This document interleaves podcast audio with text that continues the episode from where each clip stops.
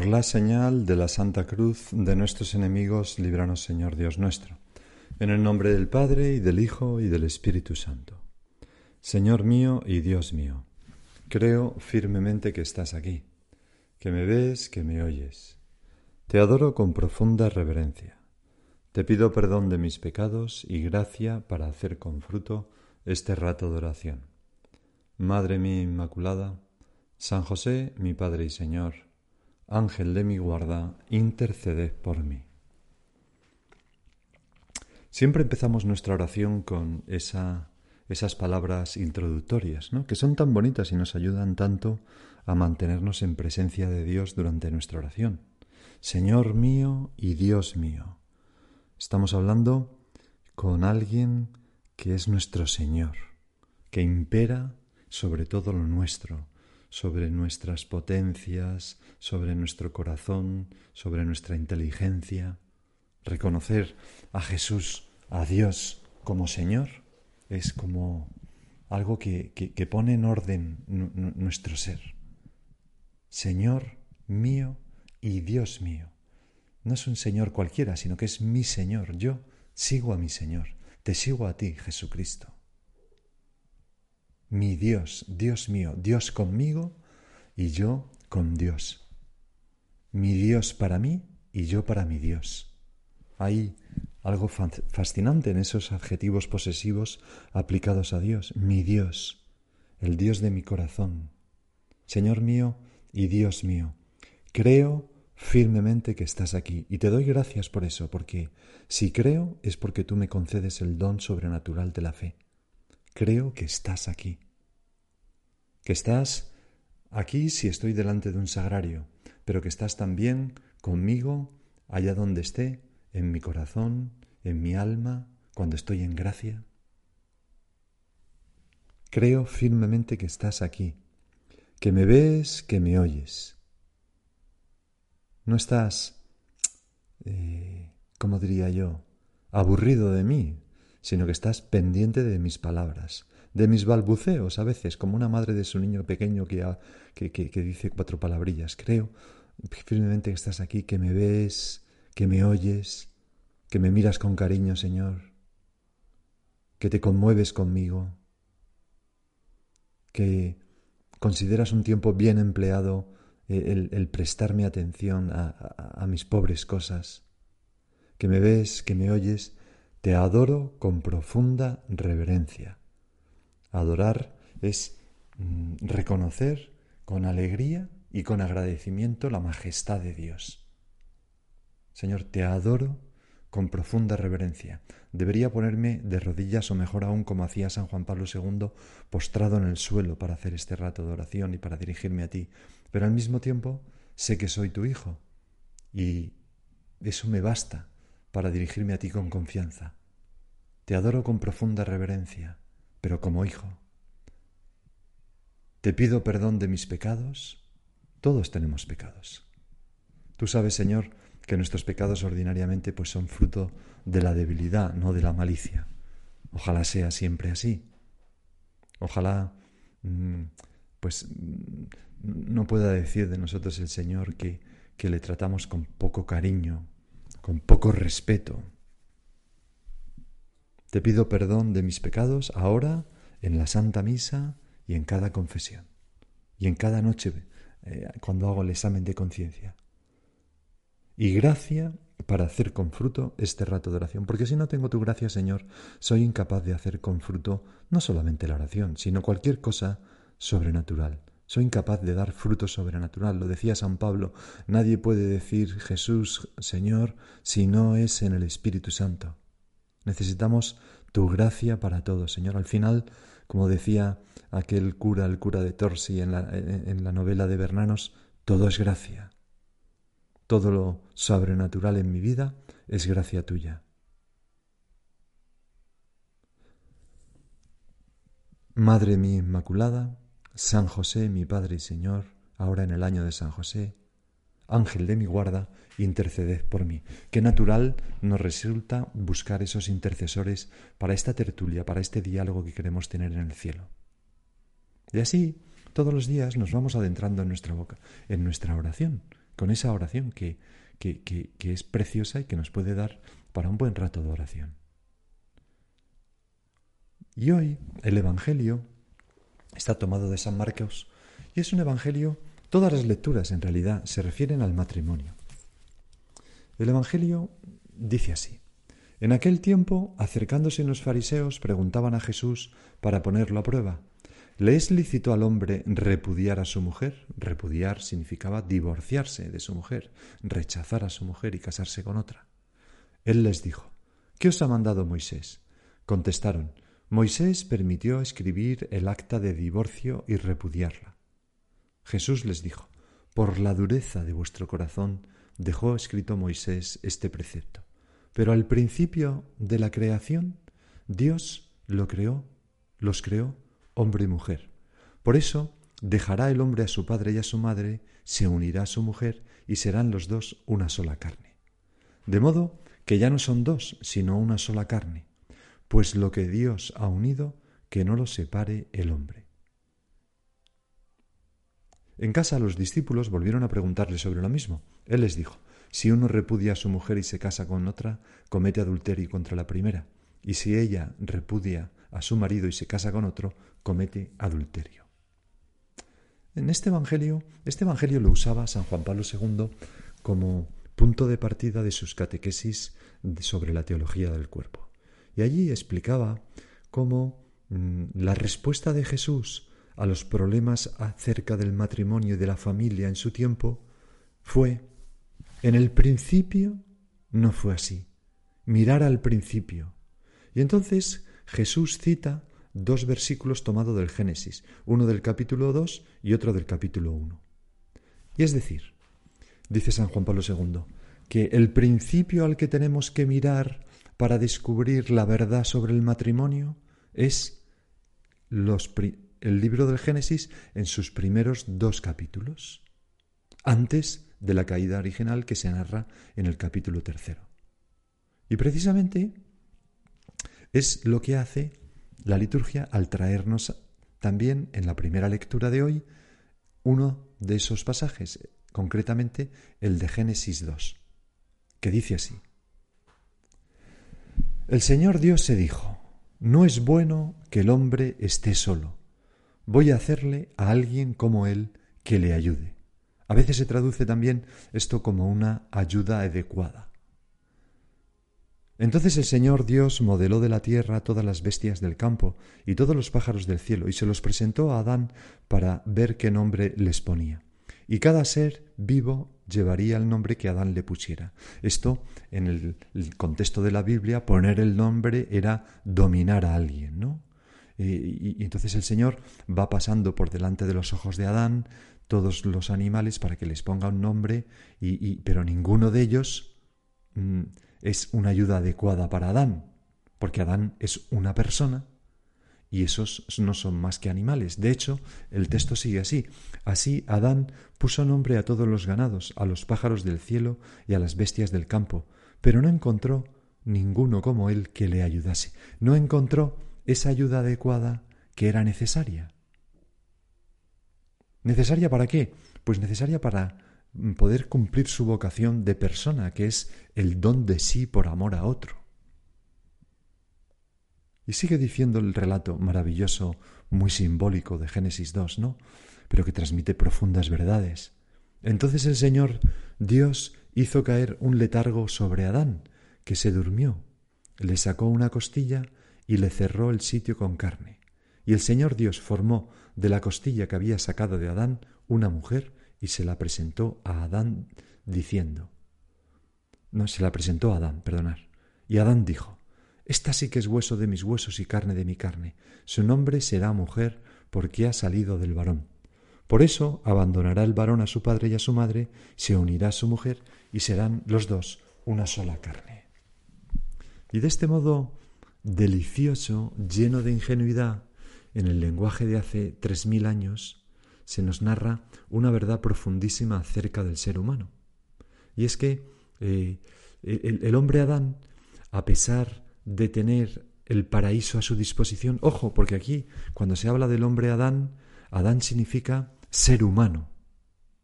ser humano en general. No significa varón, sino ser humano.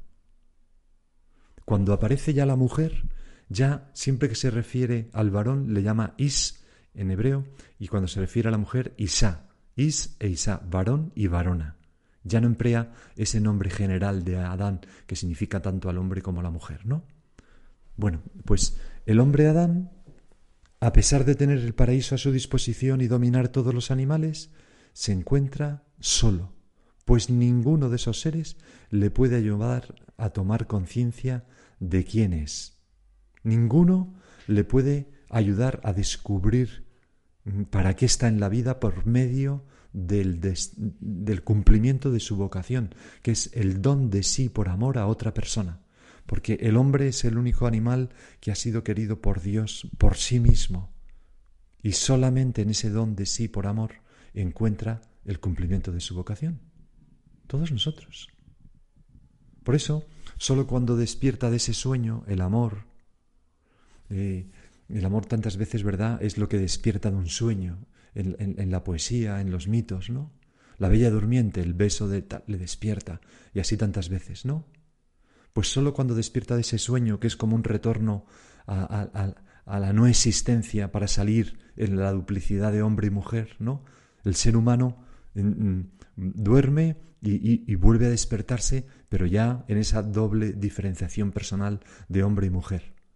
Pues solo cuando despierta de ese sueño y se encuentra con Eva, la mujer que Dios le ha dado, exclama conmovido, Esta sí que es hueso de mis huesos y carne de mi carne. Es decir, porque claro, en hebreo ser huesos de, sus huesos significaba tener la misma esencia. En los huesos es donde estaba como lo más esencial a la persona, lo, lo más espiritual.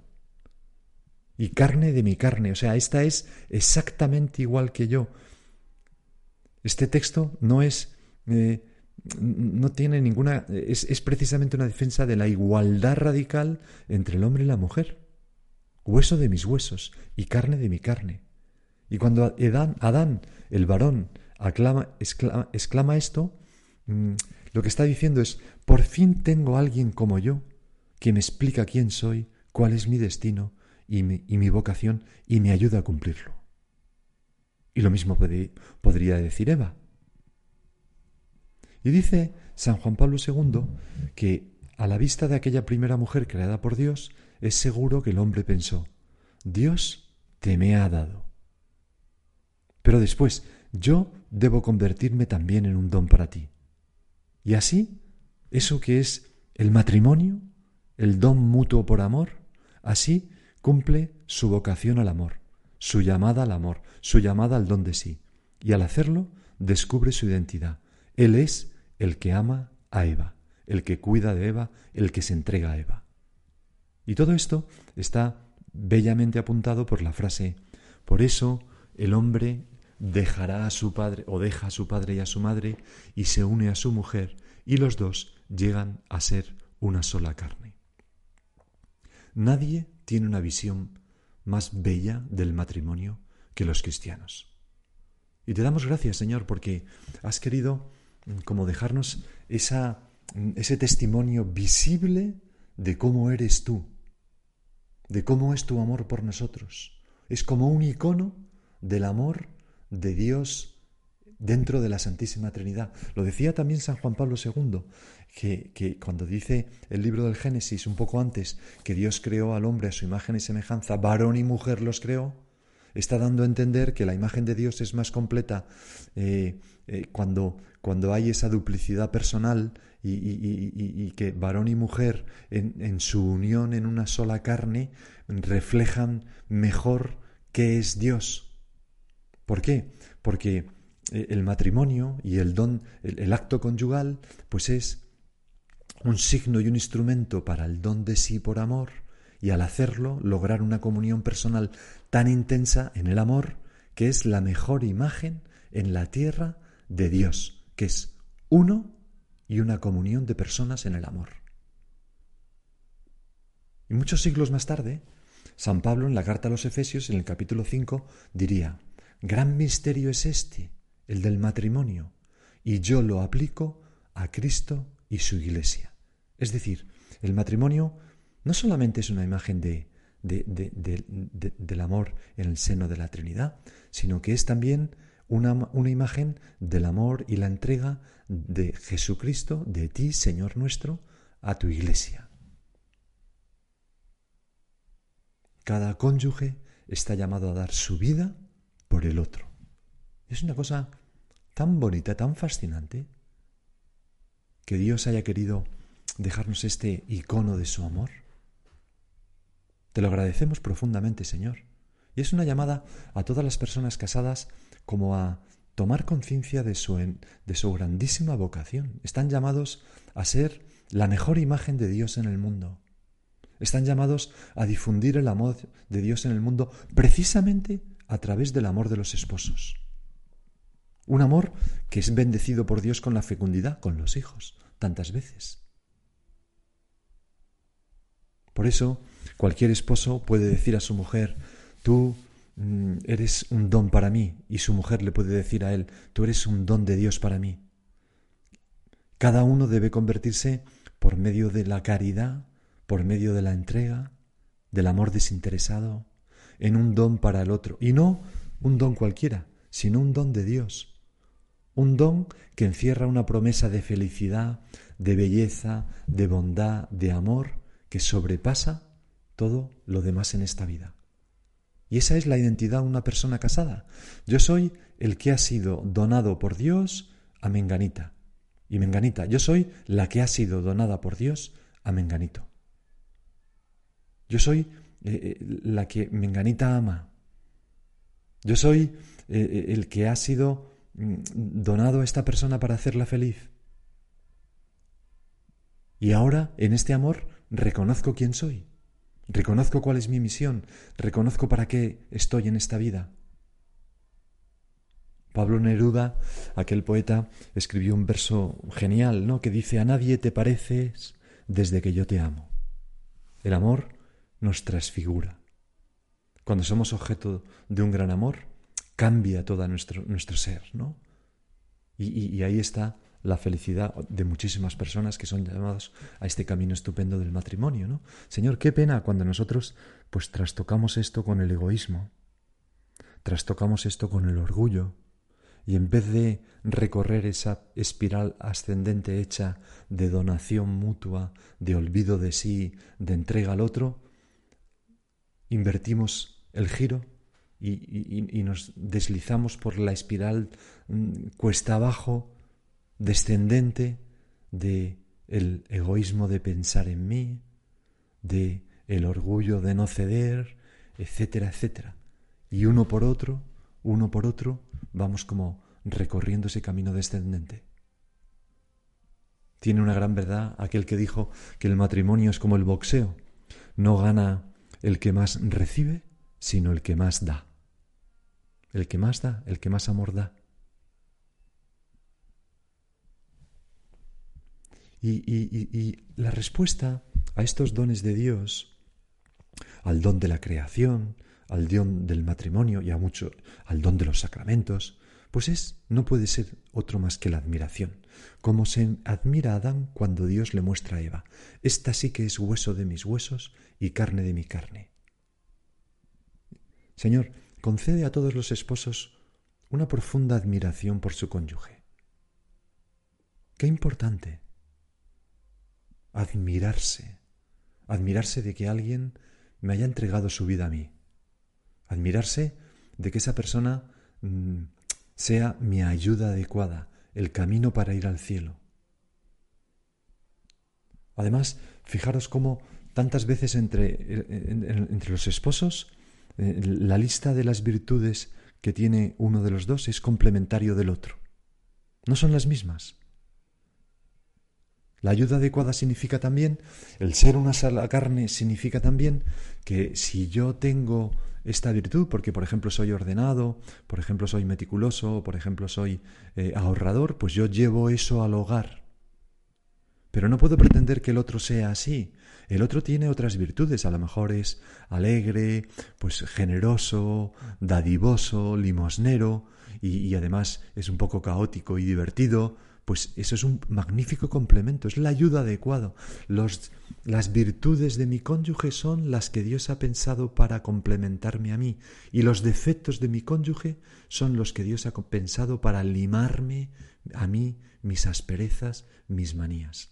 A veces pretendemos que nuestro cónyuge sea igual que nosotros y no puede ser. Es la ayuda adecuada que yo necesito para irme al cielo bien purificado, bien librado de mis manías, bien complementado. Por eso, Señor, ojalá que todos los matrimonios conserven con los años esa admiración mutua y, su fruto, que es la complacencia mutua en la diferencia. Y, y la necesidad de donar esa admiración y esa humanidad a otras criaturas, los hijos, que son un nuevo don. Y entonces el amor se va como remozando, ¿no? Y se llega a cosas tan bonitas como ver a esas personas mayores que se dan la mano y le dicen uno al otro, gracias por haberte casado conmigo. Pero nunca, nunca la indiferencia o el hastío, que es el sepulcro del amor de un matrimonio. Hay un viejo chiste que cuenta que están varios matrimonios en una cena y hay como un buffet.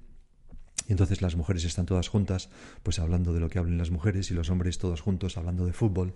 Y, pues en un momento dado una de las mujeres, que ya son de 40, 50 años, se dirige a uno de los hombres y le dice, cariño, ¿me pasas el pan? Y el hombre pues le pasa la bandeja de pan. Las mujeres le miran asombrada.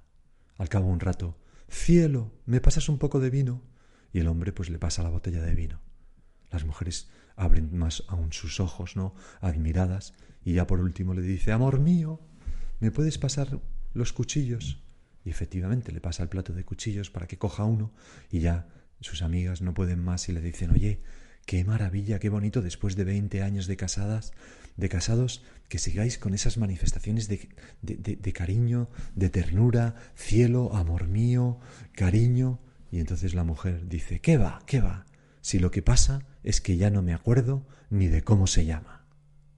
Pues esto sería algo tremendo, ¿no? Caer en esa diferencia, en ese hastío, ¿no? Cuando precisamente el matrimonio es el invento de Dios para mostrar su amor a los hombres. Y para eso pues los matrimonios y, todos, ¿no? Cualquier persona que quiera querer a otra, pero en fin, en el matrimonio, pues se han de cuidar los gestos, hablarse bien, emplear esas tres palabras que siempre anima a, emplear el Papa, disculpa, por favor y gracias. Nunca tenemos motivo, motivo justificado para dejar de hacerlo. Y por eso, pues es necesario sonreír, levantar la vista, mirar a los ojos, contemplar con agrado al otro. Para eso es, necesario perdonar al otro sus pequeñas cosas. En el matrimonio, decía el Papa en la Amoris Letice, conviene cuidar la alegría del amor. El amor al otro implica ese gusto de contemplar y valorar lo bello y sagrado de su ser personal, que existe más allá de mis necesidades la alegría de ese amor contemplativo tiene que ser cultivada. Quizás este Evangelio y esta llamada del Señor a mirar al Génesis y este relato de la primera lectura del Génesis, donde Adán exclama admirado, esta sí que es hueso de mis huesos y carne de mi carne, esta sí que es una ayuda adecuada, pues nos puede servir a nosotros, ojalá nos pueda servir para eso, para crecer en esa mm, alegría de un amor contemplativo, en cultivar esa alegría de, de que el otro esté junto a mí. Hace algunos años una mujer hablaba al Papa y era una mujer que se dedicaba a ayudar a matrimonios en, problemas de hecho, dirigía pues una asociación en Estados Unidos que atiende a cientos de miles de personas en esta situación, ¿no? Y entonces aquella mujer le decía al Papa, y el Papa lo citó algunas veces después, que mm, en su, a su juicio había en el matrimonio como cuatro etapas. La primera, romance, ¿no? Los recién casados, los novios, no tienen ojos más que para, para el otro. Pero luego decía esta mujer, la primera etapa romance, la segunda desilusión. Empezamos a ver los defectos. Malestar es la tercera etapa de ¿qué hago yo casado con esta o con este para siempre? Y decía, y la cuarta etapa, alegría. Y entonces explicaba, muchos matrimonios se, mm, se, se atrancan en la desilusión, se desesperan en la desilusión y tiran la toalla en la etapa de malestar. Pero al hacerlo, no son capaces de pasar de conjugar el yo, yo, yo a la alegría de empezar a conjugar el nosotros. Creo que, que es muy gráfico. Todo amor tiene que ser purificado por el perdón, por la constatación de que el otro no es perfecto, por las limitaciones y aprender a amar las limitaciones del otro. Y si no se hace eso, no se llega a la alegría del nosotros. Como Cristo, que dio su vida por nosotros. En fin, vamos a pedirle a la Virgen que nos ayude a mejorar esa alegría de amor contemplativo en el matrimonio, los que estáis casados. Y a todos los cristianos, que miremos con esos ojos, mm, ¿cómo diría yo?, admirados, asombrados, a todos los matrimonios, al amor de todos los matrimonios, y que toda la sociedad custodie siempre como un bien sagrado el amor de los esposos. Pues se lo pedimos a nuestra madre, no hubo corazón de casada como el de la Virgen, y ahora habla tú con ella lo que quieras sobre esto.